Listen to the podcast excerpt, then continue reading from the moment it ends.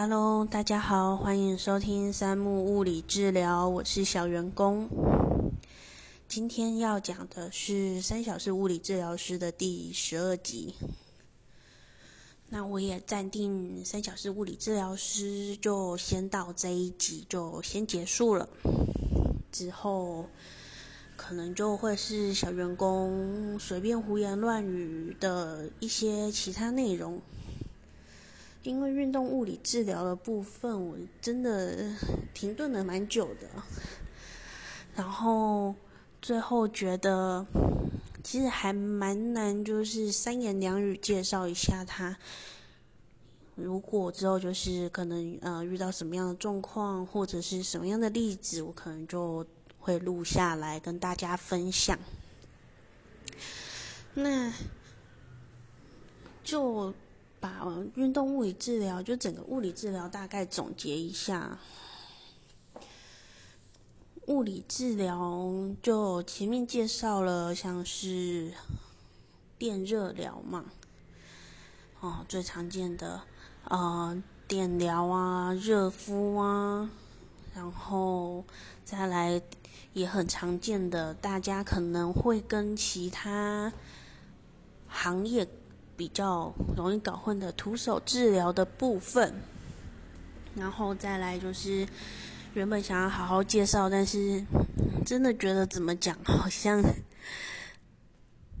都不是那么完整。那之后我可能就会直接刚刚讲的，直接想到什么就讲什么。那尽量的。看会不会做成一个系列啊？到底什么是运动治疗？虽然小员工最喜欢的还是徒手治疗部分，但是不能否认，运动治疗其实真的才是根本。应该说，它是真的维持的方法。毕竟，人受伤或酸痛或不舒服，一定是。什么地方出问题了嘛？不管是动作突然拉伤，那就是肌肉肌腱或韧带问题、软组织问题，哦，或者是反复使用发炎了，那还是肌肉肌腱软组织巴拉巴拉之类的东西的问题。那为什么有些时候已经到了吃药没有办法缓解？或者甚至得要动到手术，那最根本的问题到底是什么？其实目前我自己的小小总结，从我开始职业，然后一直到现在有工作室等等的这几年的时间，我的小小总结不外乎就是现在的生活形态导致大多数人的身体肌肉。已经习惯了固定的形式，久坐、久站。那我们的身体关节通常都不是只有一个方向性的，即使是像膝关节、膝盖，感觉好像只有伸直跟弯曲，没有，它其实还是有细节的小动作，不是只有单纯的嗯弯弯腿啊、伸直腿这么简单而已。那。为什么，呃，会出问题？很多就是因为反复的就只有做一个单一方向的动作，所以丧失了，也不算丧失，其他动作、其他的肌肉那些角度没有做到，就是会有一些问题出来，因为那个部分缺少了。所以偶尔要用的时候，或者是突然的一个日常生活动作，可能突然要常用。最常见的不外乎就是过年大扫除，接下来快到了，过年大扫除，很多人手又要开始痛了，或者是啊，突然搬家、搬办公室，哈，换个工作，工作内容形态不一样了，等等，或者是突然心血来潮。我要运动，去做了健身啊、慢跑啊，任何自己想要做的运动，但是打破了以前的固定形态，就不舒服了。那这些东西当然靠热敷电疗可以改善，因为有些人就是单纯的肌肉的紧绷，一个急性的发炎。那仪器部分就是一个很好的介入方式，所以有些人真的不舒服，去复健科热敷电疗，拉拉腰、拉拉脖子，好了。然后再更不舒服一点，可能有一点点的关节上面的活动度问题出来了，那真的做个徒手，或者去找国术馆的师傅啊，一些整脊的师傅啊，弄一弄。好了，因为他帮你被动的方法，把它呃回到一个比较好的状况，那你也觉得好很多。再来就是，哦，可能两样做完了，效果也不是那么好，那遇到了一个愿意教你运动的治疗师啊、教练啊，巴拉巴拉的，嗯，教了你如何使用身体，然后好了，很棒。但也有这三种状况没有办法改善的问题，像是真的已经受伤到了，没有办法靠自己的身体恢复，啊，或者是无法领会运动治疗在做什么，身体如何使用，其实还蛮多人的，尤其是肩膀的部分，还蛮多人不知道怎么样使用自己的手，使用自己的肩膀。对，然后就持续还是不舒服，或者是真的就是韧带呀、肌腱真的已经断了，那当然就是手术最快啦。那干嘛还要撑着不手术呢？对，能够靠自己的话，小员工我当然还是建议靠自己恢复。但是有些状况没有办法靠自己恢复的时候，拜托不要死撑，因为也有遇过死撑的。一两年甚至更久，然后就是不会好。我不懂为什么不开刀去处理一下，处理完了很快就好啦。至少就是原本可能八成痛，嗯，八成痛非常痛哦。生宝宝是十成痛，已经八成痛的人，然后忍耐了那么多年，睡不好，吃不下，瘦的不成人形，折磨自己那么多年，然后开了。